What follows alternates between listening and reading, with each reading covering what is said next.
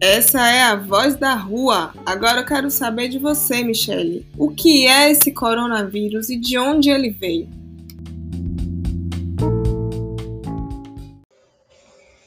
O coronavírus é um grande grupo de vírus que possui um formato parecido com uma coroa, que no latim significa corona.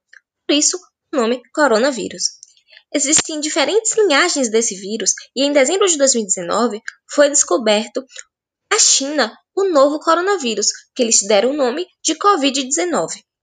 O fato desse vírus ter sido descoberto recentemente é uma das justificativas da sua alta taxa de transmissão, além da existência de múltiplas formas de disseminação, seja feita por contato direto de pessoa por pessoa, ou simplesmente pelo contato com superfícies e objetos utilizados por indivíduos contaminados.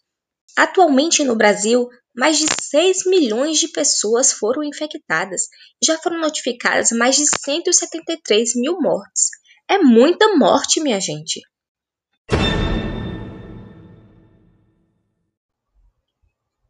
Acredita-se que um dos principais desafios hoje é a busca por uma vacina. Mas, enquanto isso não ocorre, né, os brasileiros, assim como a população mundial, luta para se proteger. Afinal, apesar de aproximadamente 40% dos casos serem assintomáticos, existem aqueles que possuem sintomas, que podem ser leves a graves, inclusive podem ir a óbito de 2 a 4% desses casos.